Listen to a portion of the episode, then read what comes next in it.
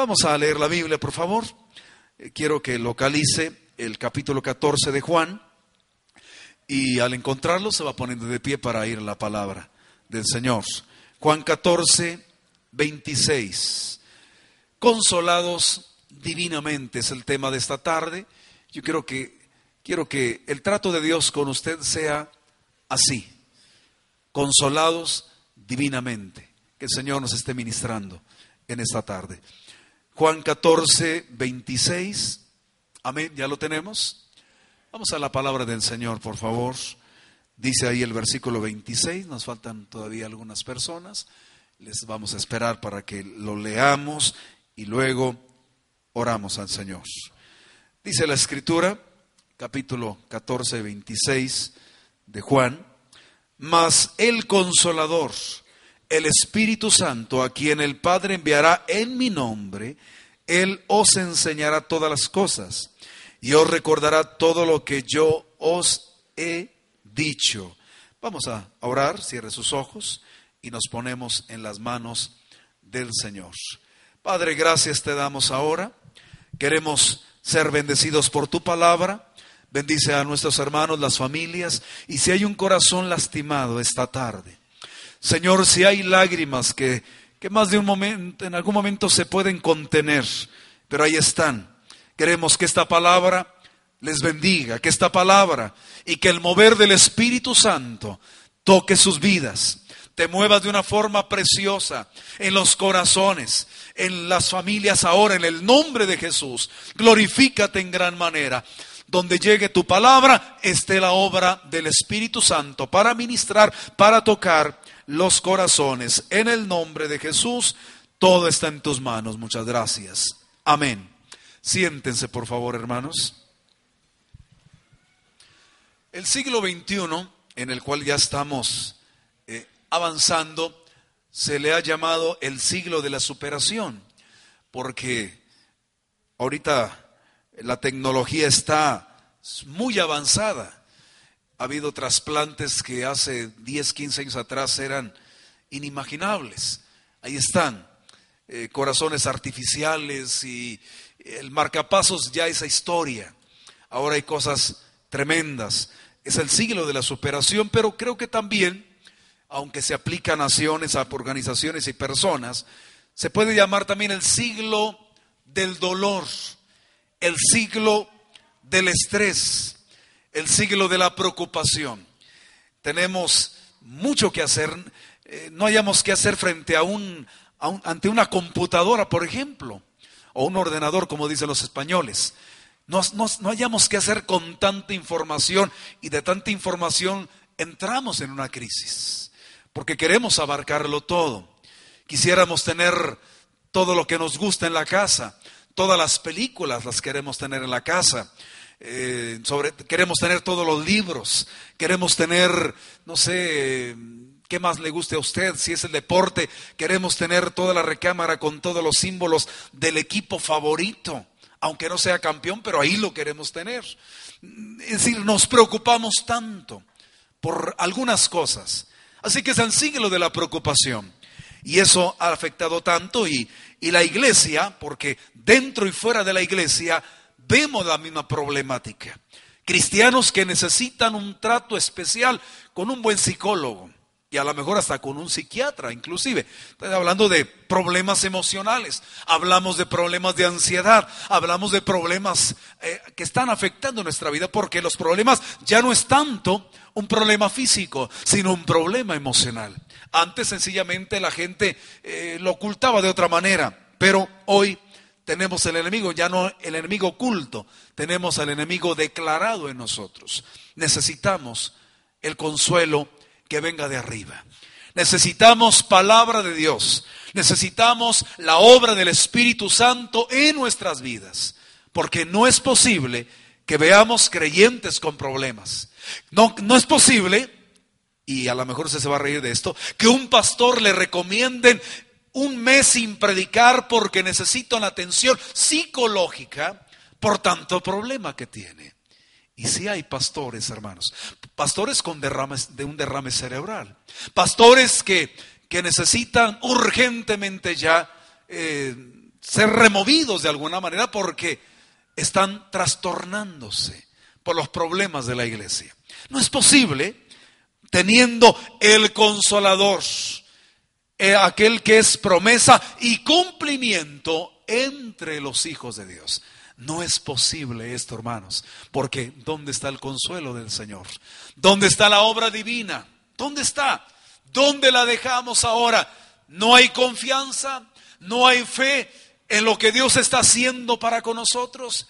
Le invito esta tarde para que nos acerquemos sensiblemente al Espíritu Santo, para que Él nos toque, tanto iglesia, líderes, pastores, que estemos en las manos de aquel que consuela, de aquel que dirige todas las cosas y que es poderoso para sostenernos en pie en su obra. Amén, hermanos. Eso es lo que tenemos que hacer. Frente a toda esta realidad de consuelo, podemos considerar lo siguiente. Primero, veamos el que consuela. Aquí lo tenemos ya identificado, el consolador, el Espíritu Santo, el consolador. Aunque es la traducción de nuestra Biblia, puede ser eh, abogado, puede ser el amigo íntimo de las personas. Se le puede llamar de, de alguna manera así. Eh, nos da opciones la traducción. Pero bueno, vamos a sujetarnos a nuestra reina Valera, el consolador. Pero donde no hay eh, ninguna duda es que la persona que está ministrando el consuelo a los suyos es el Espíritu Santo del Señor. Es el Espíritu del Señor. El Espíritu Santo que se movía desde el principio, que es el que representa de alguna manera esa parte sensible, emocional, tan expresiva del Eterno a nosotros. Es la persona de la Trinidad, es el Padre y el Hijo y el Espíritu Santo quien la componen y el último, el Espíritu Santo, es el que estamos hablando. No estoy hablando de una energía, no estoy hablando de, de una fuerza impersonal, estoy hablando de alguien que entiende, alguien que escucha, alguien que ministra, alguien que puede tocar. Y más por lo que a continuación vamos a señalar. El Espíritu Santo es una persona. Es una persona. Es el amigo. El amigo de aquel que tiene problemas, de aquel que está pasando un momento muy difícil. Es el que está cerca, es el que está a la cabecera en la cama del hospital, es el que está ahí con el preso, es aquel que está en los problemas, es aquel que confronta situaciones difíciles. El Espíritu Santo de Dios es el que sigue con la iglesia, está en la iglesia. Y tenemos a un consolador amante, pero vamos a hacer una comparación. Imagínense, una persona pasa por ahí, por su casa, se da cuenta de su dolor y de su problema, entra, eh, trata de animarlo, de ayudarlo también. ¿Y qué será para usted sus palabras? No le conoce, no hay un trato de intimidad. Bueno, creo que sus palabras caerían como el aceite en una en un eh, pedazo de metal, se va a deslizar, se escurre el aceite, no nos afecta. En ese caso, esa palabra simplemente va de paso. Pero cuando alguien nos ama, cuando alguien nos conoce y viene y nos dice alguna palabra, esa palabra impacta, llega al corazón. Esa palabra puede ser más efectiva. Así la obra del Espíritu Santo es el consolador amante. Él nos ama. Por eso Agustín de Hipona pudo definir a la obra del Espíritu Santo como el amor. Así lo vio. Fue una manera de describirlo, porque hablamos del Padre, hablamos del Hijo pero hablamos del que se expresa sensiblemente en sentimientos y es el Espíritu Santo de Dios. Si queremos sentir el amor de Dios, está la obra del Espíritu Santo. Dios nos ama por su espíritu. Él nos bendice por su espíritu.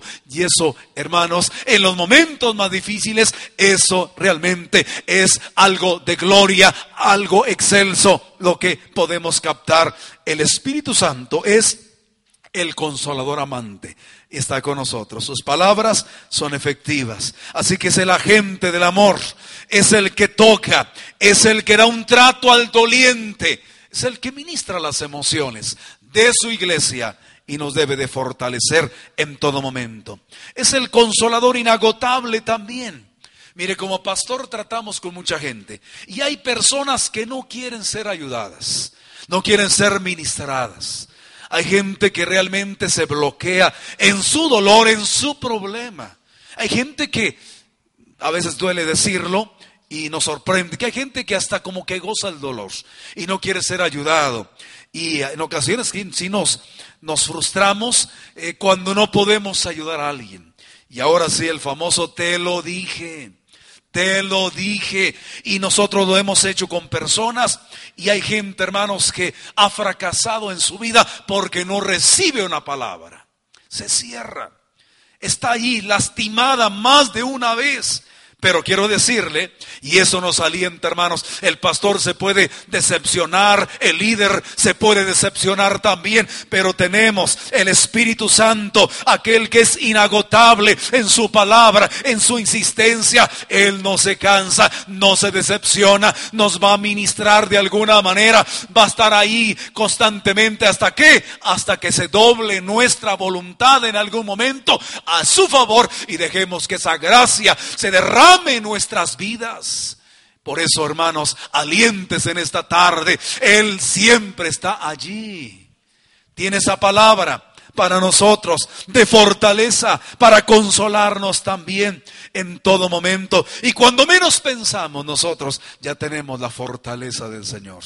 Por eso nos estamos sorprendiendo de que de alguna manera el Señor está ministrando a las personas. Es el trato de Dios, hermanos. Y donde estemos, imagínense a una persona allá en el monte, en la parte más retirada, con un radio pequeño ahí, eh, esté eh, oyendo un mensaje, ahí una predicación. Imagínense, yo he conocido creyentes que han dicho, por 10 o más años, yo crecí en la radio, con la radio. No tenía un pastor, pero ponía la mano en la radio cuando oraban por mí. Eh, tenía alguna duda, me iba a la radio, siempre la radio. Y hay gente que tiene pastores, que tiene la radio, que tiene televisión, que tiene internet, que tiene ahora el correo electrónico también en su celular y está sin consuelo, sin fortaleza. Pero aún sobre todo esto recuerde el Espíritu Santo. Con mucho o con poco, Él va a ministrar. Él va a tratar con nuestra vida. Él nos va a fortalecer más de una vez porque Él no se cansa. No tiene un día definido en, ese horario específico de consulta. Siempre está abierto, siempre dispuesto para ministrar en nuestras emociones y en nuestra vida.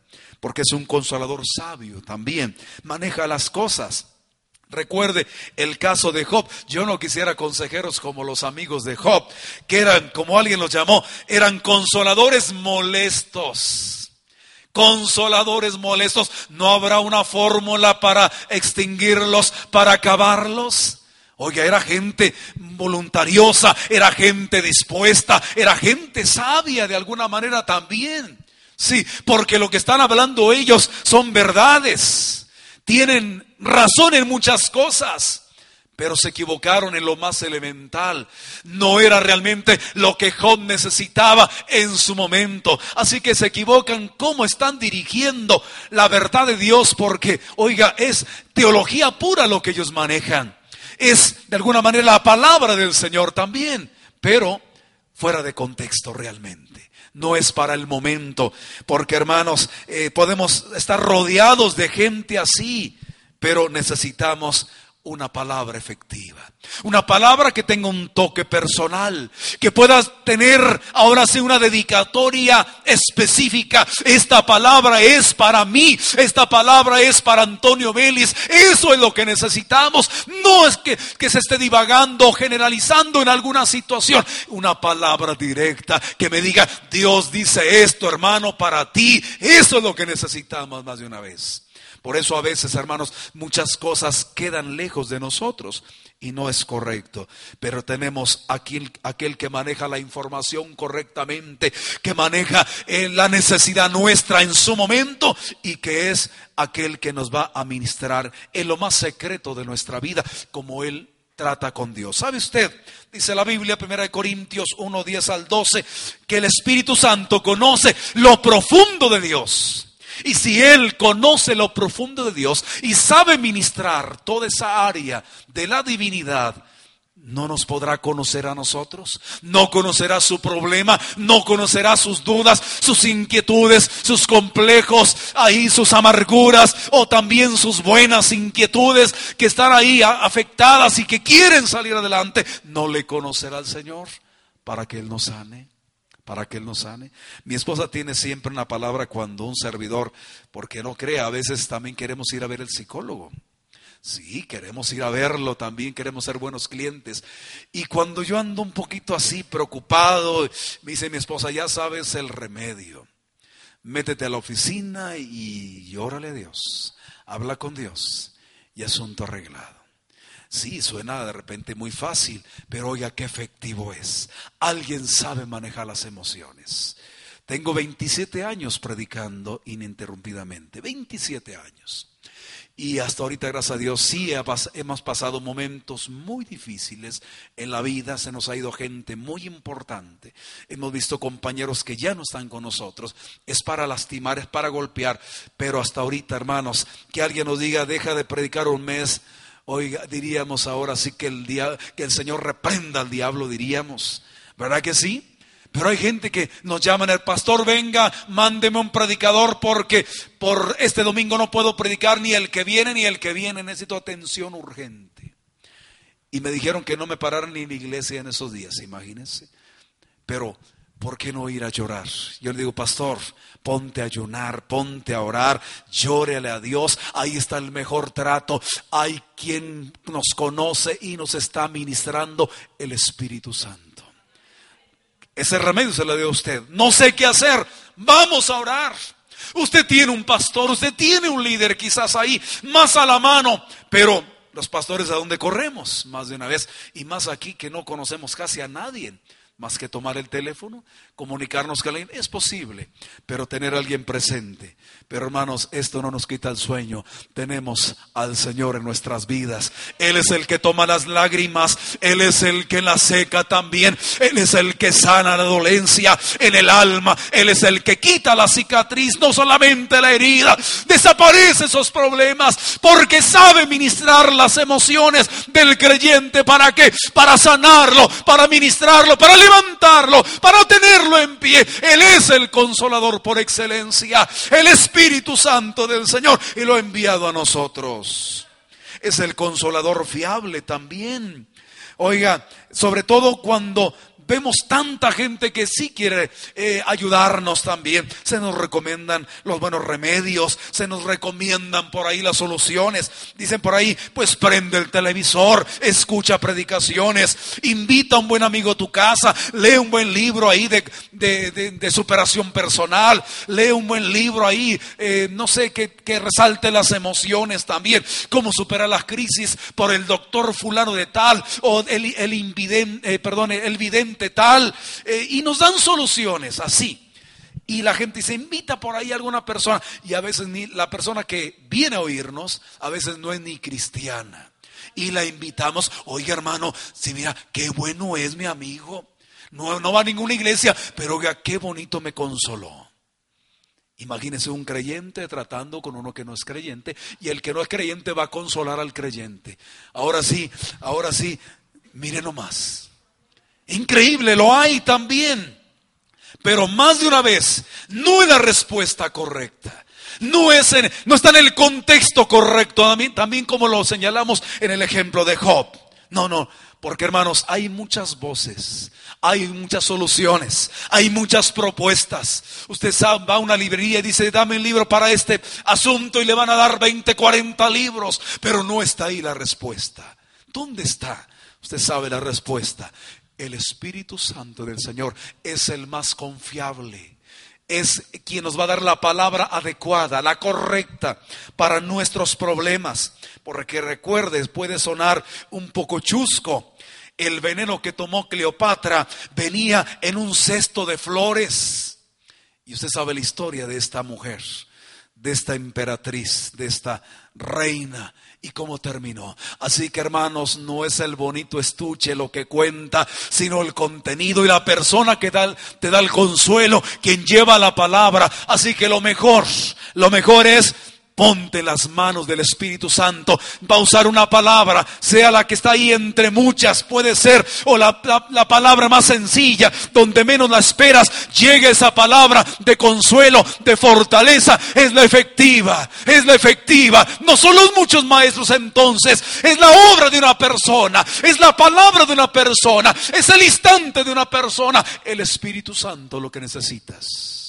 Lo que necesitas es solamente a lo mejor un, un, apretón en tu hombro, de una mano que te toca, pero más que la del hombre, más que de otra persona, la del Espíritu Santo, que te llene, que se mueva en tu vida, que lo sientas el Espíritu como fuego, sí, como un fuego que te consume, pero aparte de esto, que lo sientas como el toque de amor, ese toque de misericordia que necesitas. Y ahí está el consuelo.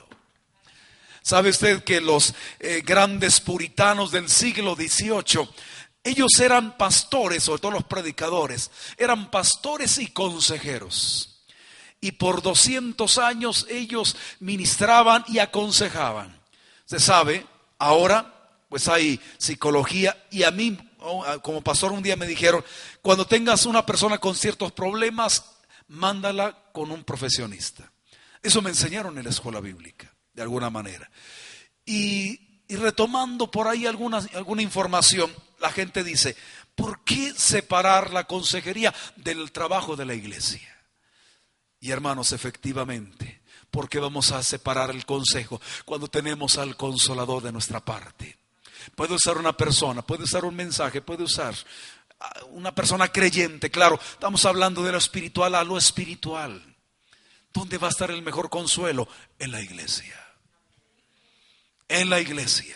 ¿Dónde va a estar el mejor, el mejor trato? En el altar, con el Espíritu de Dios moviéndose en nosotros. Hermanos, por eso se habla de redescubrir la consejería por allí es cierto, el ejemplo de los grandes puritanos, de los grandes predicadores del siglo XVIII y XIX, son los que tenemos que recobrar ahora. Que ahí sea el consejero quien esté ministrando. Pero más que ir a estudiar un buen trato de un tratado de psicología, pues mejor dejar que el Espíritu Santo nos ministre. Y claro, aprendemos algunas técnicas, es bueno. Eh, alguien en la iglesia puede aprender algunas técnicas para aconsejar, pero sobre todas las cosas, deje que el Espíritu Santo le ministre, le esté ministrando. Hermanos, veamos lo que hace el consolador en estos casos. Enseña, recuerda. Son algunas funciones de la propia persona también o de la misión. Alguien llamó al Espíritu Santo en esta faceta, es el maestro de la comunidad. Eso es lo que es el Espíritu Santo porque nos va a ministrar. ¿Qué es lo que hace el Espíritu Santo? Bueno, enseña para consolar. Eso es lo que hace. Todas las cosas les va a enseñar. El Espíritu Santo le dice, eh, eh, Señor, al Señor a los discípulos en este caso, les va a ayudar. ¿Por qué? Porque hay que recordar que los discípulos no tenían una Biblia a su alcance, no tenían tres Biblias, tres, cuatro versiones. Ellos eh, dependían de alguna manera de lecturas públicas para poder oír la palabra. No es como nuestro caso. Entonces, el Espíritu Santo de una forma sobrenatural más de una vez traería la palabra a sus mentes, a sus corazones. Lo que está escrito, no algo nuevo, no nuevas revelaciones, no sueños diferentes ahí eh, para traer novedad escritural. No, no, no. Está hablando de algo que está establecido, algo que está allí porque ellos oían en la sinagoga cada fin de semana la palabra, la traían simbolizada en el famoso talí, en su manto, aquel manto que dicen que la mujer quería tocar el borde del manto de Jesús y posiblemente haya sido el talí que, usaban tantos eh, judíos y que simbolizaba los mandamientos, la palabra de Dios de alguna manera allí y la gente yo quiero tocarla. Pero aquí no es solamente recordarla, oírla. Aquí es sentirla por la obra del Espíritu Santo. Eso era lo que el Señor les está diciendo. Él vino a enseñar en esos momentos. Así que no habría esas nuevas revelaciones, sino recalcar lo que ya estaba establecido. Se puede tomar aquello para limpiarlo, no añadir una imagen diferente, sino pulir la que ya, ya está allí. Porque lo que vemos aquí es palabra avivada, palabra ahora que está vigente, es lo que hace Por eso podemos subrayar esta tarde, quien le da vigencia a toda esta palabra es la persona del Espíritu Santo. Quien viene a pulir un pasaje aislado de la Biblia y que impacta a una persona es el Espíritu Santo. Es el que va a tocar, es el que va a convencer, es el que va a nutrir el alma con una palabra viva, actual, porque es el toque de Dios ahora. Porque para nosotros ahora todo esto es, palabra, es el, el logos de Dios, palabra de Dios. Pero alguien dice por ahí que anda muy de moda el rema, pero lo que está escrito es logos, palabra, rema, logos, es la misma palabra en español, es palabra. Así de simple. Pero hay, hay una gran diferencia, hay un toque celestial. El Espíritu Santo usa la palabra para consolar, para consolar. Una historia tan antigua, tan leída, si un pasaje tan trillado ya, tiene resonancia en la actualidad, en una circunstancia de la vida. Llega esa palabra, toca esa palabra. Y eso nos va a transformar todas las cosas, hermanos, porque Él vino a enseñar. Él vino a enseñar a nuestras vidas. Y nosotros, hermanos, que necesitamos ver cómo se abren esos cofres de la verdad para que llegue esa palabra para consolar. ¿Sabía usted que la doctrina, una declaración doctrinal, puede tocar nuestras vidas, puede consolarnos. Momento, pastor, a mí me aburre las doctrinas, leer y 20 versículos, frases, eh, me duele a mí, hábleme de algo, algo más personal, hábleme de algo como que más cotidiano, dicen algunos creyentes, sobre todo de las iglesias pentecostales, ¿verdad? A veces se dice eso, pero hermanos, ¿será posible que si yo leo un tratado de doctrina me va a tocar? Pues debería. Es palabra de Dios. Amén. ¿Usted le aburre las enseñanzas de los viernes? No me lo diga. No me lo diga. ¿Por qué? Porque los hechos hablan. Hermanos, pero será posible que una doctrina que me hable de Dios, me hable de una verdad bíblica, me pueda consolar. Sí es posible. Sí es posible. Porque el Espíritu Santo es quien aviva esa palabra. Pero cuando me cierro, sea la palabra más personal, no me impacta, no me, no me despierta, si no soy sensible a la obra del Espíritu Santo. Así que a todo lo que es Biblia, el Espíritu Santo enciende esas cosas, impacta esas vidas.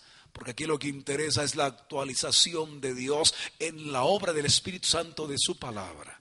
Y lo hace intensamente en los corazones. Así que, ¿de qué manera lo hace en su, en, su palabra? Bueno, hay muchas formas en que Él puede consolar. Como le digo, desde una frase breve, una declaración doctrinal, un trato más personal, como sea. Ahí está la palabra. Usted puede leer la Biblia, usted dice, oye, esta palabra no es para aquellos, es para mí. Siento que Dios me habla. Usted va leyendo muchos pasajes y usted siente que algo le atrae. Eso lo experimentamos más de una vez. Usted puede leer ese pasaje ahora, no le interesa, dentro de cinco años lo va a volver a leer. Y a lo que no le interesó, ahora le va a interesar mañana, porque mañana sí lo necesita. Usted, el Espíritu Santo y la palabra hacen, ahí hacen un, triángulo, diríamos, perfecto en el trato de consolación, pero hay que leer la Biblia. Es más, Dios nos abre la gracia. Hay gente que nunca ha leído un pasaje escritural. Y ha habido personas que dicen, hermano, yo nunca había leído eso, no recuerdo haberlo oído. Y aquí vino a mi mente claramente esa palabra. Yo pude recitar todo ese versículo. ¿Y qué hizo? Se maravilló porque lo recordó. ¿Qué había detrás de ese milagro? Una necesidad, un problema, un desánimo.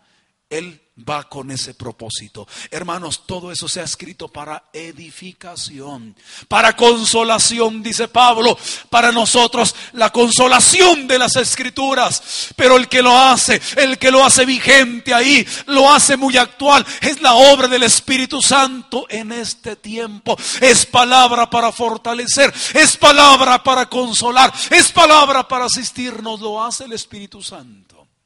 Pero tenemos que estar oyendo. Así que no desprecie la enseñanza. No desprecie la doctrina, ocúpese la doctrina. Usted va a bendecir a aquellos que le oyen también. Pero detrás de todo, de todo esto está la obra de consolación. Pero tenemos que fortalecernos ahí, en esas lecturas diarias, en ese devocional diario tenemos que hacerlo. No deje de oír sermones, predicaciones. Ahí Dios va a ministrar de alguna manera su vida. Hermanos, Él recuerda para consolar, porque dice el Señor, Él les va a recordar todo lo que yo les he dicho. Se sabe, no era un auditorio fácil, los discípulos están aprendiendo en lo cotidiano, no, no, están en un seminario sentados y el maestro en una tribuna, no, es el toque diario, es el mezclar eh, las cosas más sencillas, prácticas, con verdades eternas y permanentes. Es el mismo lenguaje así. Ellos están viviéndolo. Ahora están bajo la sombra de la cruz también. Vienen tiempos difíciles para ellos. Y, por lo tanto, como que no están ahora sí en el mejor momento para decir, voy a recordar. Hay gente que dice, quiero una pausa para poder ordenar mis ideas. ¿Usted cree que ellos iban a ordenar sus ideas? El pastor va a ser quitado eh, y las ovejas van a ser esparcidas en ese momento. Usted cree que van a coordinar esas cosas, pero el consolador va a recordar. ¿Para qué? Para consolar. Para consolar todo lo que el Señor les había dicho. ¿Qué hay en la obra del Señor? Verdades redentoras que son frescas. Se están viendo ante ellos el Cristo que muere más adelante, la sangre que es derramada. Puede a lo mejor que estar, estar lejos de la mirada de ellos, salvo de Juan que está al pie de la cruz. Pero ¿dónde está Pedro? ¿Dónde está Andrés? ¿Dónde están los demás? A la distancia. No pueden ver esa sangre derramada, pero ahora Pedro describe en sus epístolas la sangre que limpia, la sangre que se derrama, la sangre que purifica. Y aunque no estuvo presente, tiene un cuadro vivo frente a él la obra del Espíritu Santo también. Por eso la iglesia no se perdió. La iglesia no tuvo errores así de esta importancia como son las verdades eternas. ¿Por qué? Porque el que ministró fue el Espíritu Santo. Es más, los apóstoles decían, decían claramente, el Espíritu Santo y nosotros estamos de acuerdo. No hay divisiones. No hay una distancia. Y me pregunto ahora, nosotros, o, o él y nosotros, ¿Estaremos de acuerdo en los asuntos actuales? Hermanos, dependemos del Espíritu Santo hasta hoy. La iglesia la dirige el Espíritu Santo. Entendamos eso. No son los hombres, no es el liderazgo, no es el liderazgo efectivo que tan de moda se maneja, porque alguien ha puesto libros en nuestras manos y dice, hermano, con esto olvídese, no, va a tener una iglesia de cinco mil almas y usted va a hacer esto, con este, con este, con este manual. Y hermanos, lo leímos y lo vamos a leer, tratamos de practicar y no pasa nada. No, no, viene otro. No, este es el bueno. Alguien dice, es más, más atrevidos. Esta es obra del Espíritu Santo. ¡Wow! Pero, ¿y la Biblia? Es el mejor manual, ¿no cree usted? Amén, hermanos. Recordar esas verdades hechos redentores que son frescos también. Por eso hoy la gente cuando oye las salvas de la salvación abre el corazón. Aunque algunos de repente decimos otra vez esto, bueno, para, para, algunos esto es una novedad impresionante. Para un recién convertido esto es gloria, es destello de gloria. Esto es algo que impacta su vida y por lo tanto no les vamos a privar de hechos redentores que para los que tenemos 30, 40 años en Cristo nos puede sonar trillado, pero para ellos es algo nuevo, está muy presente como debería ser para nosotros también las frescuras de esas verdades por esta obra deben estar presentes también. Amén, hermanos. Una lectura que nos emocione, un pasaje muy conocido, pero algo nuevo que aportar, algo precioso que darnos también porque no es la palabra solamente, es el toque del Espíritu Santo. Hoy nos recuerda algunas cosas allí. Hay promesas consoladoras que refrescan también, como aquella ya muy conocida, Mateo 28, 20, estaré con vosotros todos los días hasta el fin del mundo. Qué saludable es en el momento de mayor conflicto y que venga esa palabra y se recuerde nosotros. Porque a usted le ha pasado. Hemos recordado versículos que leímos hace tantos años, en un momento específico. Él recuerda para consolar todas las cosas. Hermanos, todo lo que hemos oído, por eso yo apelo siempre a la memoria. La iglesia no puede olvidar el pasado en Cristo, el pasado en la palabra, el pasado en la historia. ¿Por qué? Porque de ahí es donde toma el Espíritu Santo muchas cosas para ministrarnos ahora y consolarnos. Amén y consolarnos también. Lo tenemos que hacer.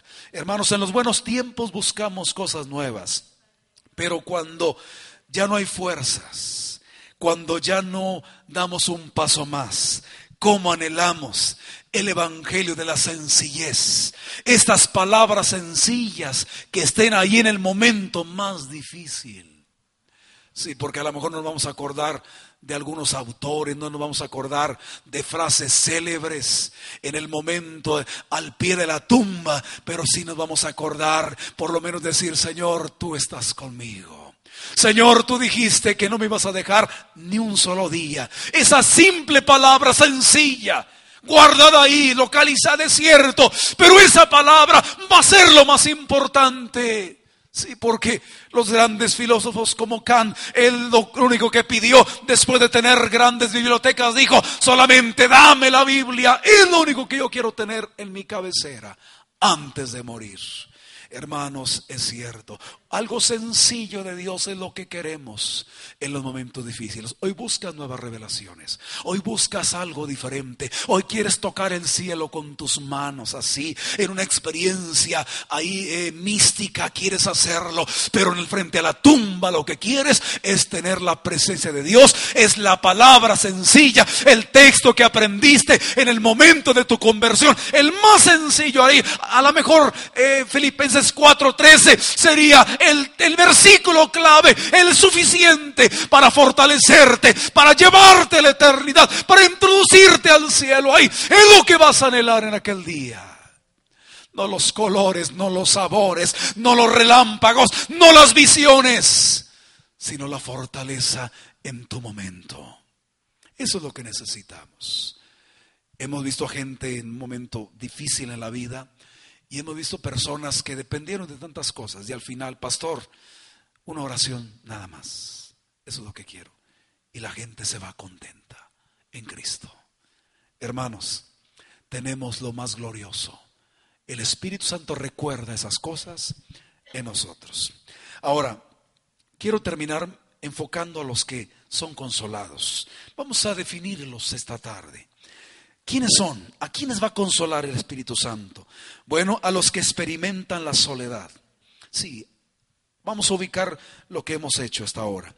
Porque imagínense, para los discípulos un amanecer más y el maestro ya no está personalmente con ellos.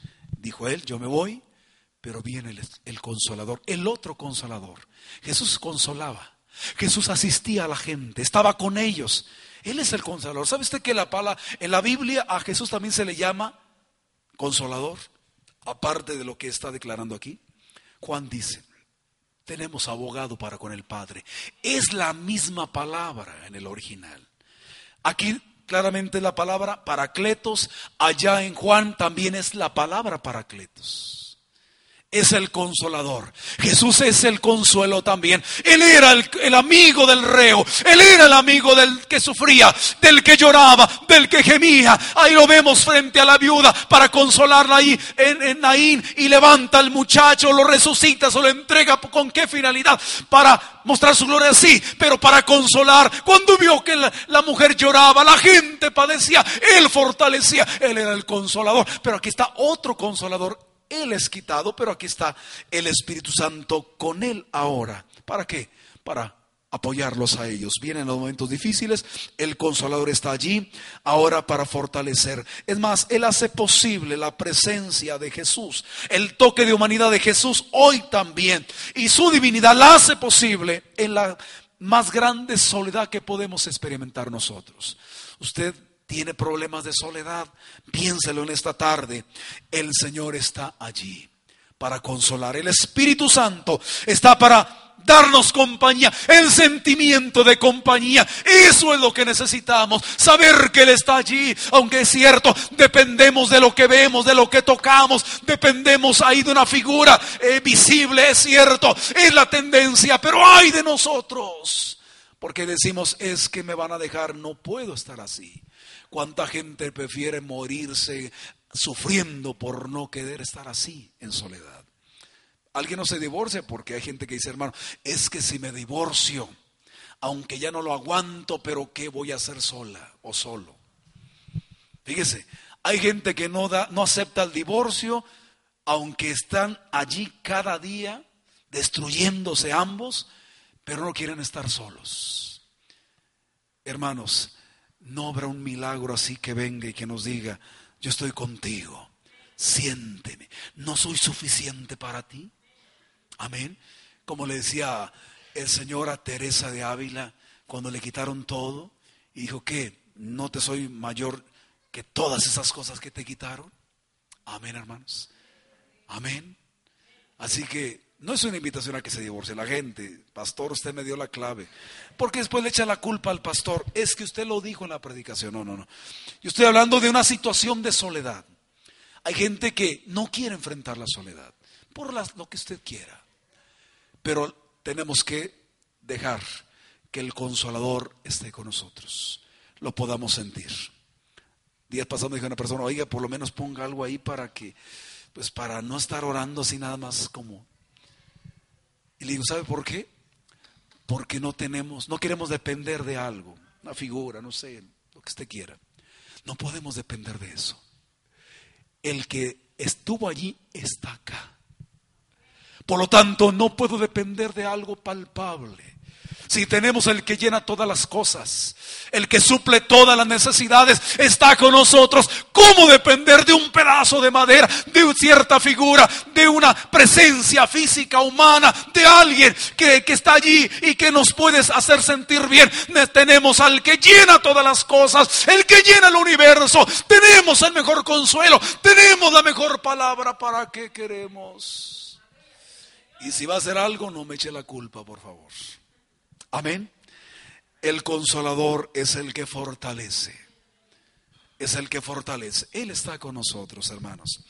El que experimenta el temor, porque mi paz os dejo, dijo el Señor a ellos, eh, les dejo mi paz, no como el mundo la da, yo la doy. Pero en cuanto al temor, le dice a ellos, no tengan temor. Y hermanos, cuando el Señor muere, ¿dónde están los discípulos después de la muerte del Señor? Bueno, están escondidos bajo llave, doble llave, tienen miedo, quieren, creen que van a morir. Algunos ya van de camino de, regreso a casa, como los caminantes de Maús. Toda la gente tuvieron miedo después de la muerte. Por eso yo creo que el que consuela va a ministrarles a ellos en su momento. Cuando el Señor, claro, se aparece por esta obra, viene ante ellos y le dice claramente, pasa a vosotros. El que dice ahora, tiene la paz. Viene más adelante, le dice, pasa a vosotros el Cristo resucitado, pero no va a estar ahí después de 40 días, ya no va a estar más esa visión, salvo en, en, Pablo que se le aparece el resucitado más adelante, pero ya no va a estar ahí. ¿Quién va a estar con ellos? El Espíritu Santo para traer consuelo, paz, tranquilidad en los momentos más difíciles. Como cuando vino el ángel con Pablo también diciéndole, no temas Pablo, no temas, el Señor está contigo. Amén, hermanos. No teman el dolor, no tema de esa mala noticia, no tema esas circunstancias que está enfrentando ahora. Él consuela. Él fortalece nuestras vidas. Así que el temor se va por esta obra del Espíritu Santo. Es el mejor trato, es el mejor remedio contra toda esa ansiedad que tenemos, esa inseguridad que nos golpea más de una vez. Todo está en sus manos, el control está allí. No debemos de temer, porque estamos en las manos de Él. Y sobre todo, hermanos, sobre todo, nosotros eh, los que experimentamos también los conflictos espirituales él va a fortalecer. Jesús dice, viene el diablo, que no tiene parte conmigo, no tiene nada de mí. Él viene y Jesús va a morir. ¿Dónde quedan los suyos? ¿A merced de quién? Del diablo. Hermano, ¿sabe usted que el que no se perdió en un detalle en la cruz del Calvario fue Satanás? Recuerden, se había apartado por cierto tiempo, pero aquí dice ya viene. Ustedes van a quedar allí, en medio de, esta, de este conflicto lo van a enfrentar, pero no tengan temor. Está el otro consolador. Amén, hermanos. Está el consolador. ¿Qué le tiene miedo al diablo? No le tenga miedo al diablo, téngale confianza al Espíritu Santo. En esas circunstancias, crea. Es un campo difícil, porque recuerde, el Espíritu Santo está en los grandes momentos de su pueblo. En los momentos más difíciles, en el conflicto, está el Espíritu Santo. Vea un ejemplo. Jesús dice la Biblia que fue llevado al desierto por el Espíritu Santo. Mateo capítulo 4 lo señala, versículo 1. El Espíritu llevó a Jesús al desierto. Enfrentó la prueba. Ahí estaba el Espíritu del Señor. No va a estar con nosotros cuando entramos en los conflictos espirituales. Amén, hermanos.